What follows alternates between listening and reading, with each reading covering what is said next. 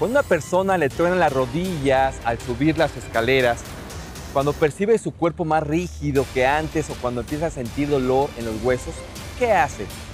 Regularmente nada. Sin embargo, estos son signos que pueden provocar dificultad para caminar en algún momento de la vida. Veamos cómo la medicina natural nos puede ayudar.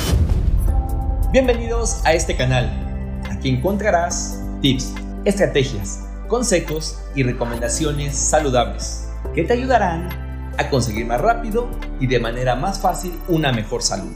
Así que aprovecha los videos, infografías y podcasts que preparamos para ti. ¿Estás listo? Hola, ¿qué tal? Mi nombre es Víctor Hugo. Hoy vamos a platicar de la artrosis, un problema que se presenta principalmente en personas mayores, deportistas y en mujeres después de la menopausia. Esta información la traemos para ti gracias a nuestro patrocinador Botícate. Alrededor de los 40 años de edad, muchas personas presentan signos de artrosis cuando se realizan una radiografía, sobre todo en rodillas y cadera.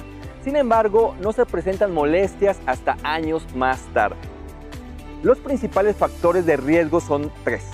Primero, el desgaste que van sufriendo las articulaciones por la edad. Segundo, la sobrecarga que tienen cuando se presenta sobrepeso. Y tercero, la afectación a causa del trabajo o del ejercicio. La consecuencia del desgaste del cartílago se manifiesta con dolor, rigidez y cierta incapacidad de movimiento. Para hacerle frente podemos valernos de un complemento de cartílago que aporta nutrientes que evitan el desgaste y benefician la regeneración.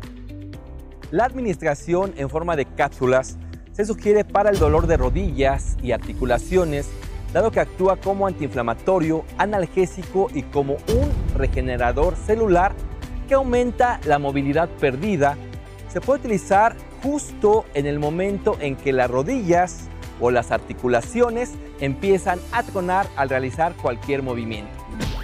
Ahora bien, si ya la persona empieza a manifestar debilidad o dolor en rodillas, cadera o en alguna otra articulación, puede aplicarse un bálsamo de arpagofito, popularmente conocida como garra o garfio del diablo, una planta que se está utilizando para calmar el dolor crónico, ayudando a recobrar los movimientos.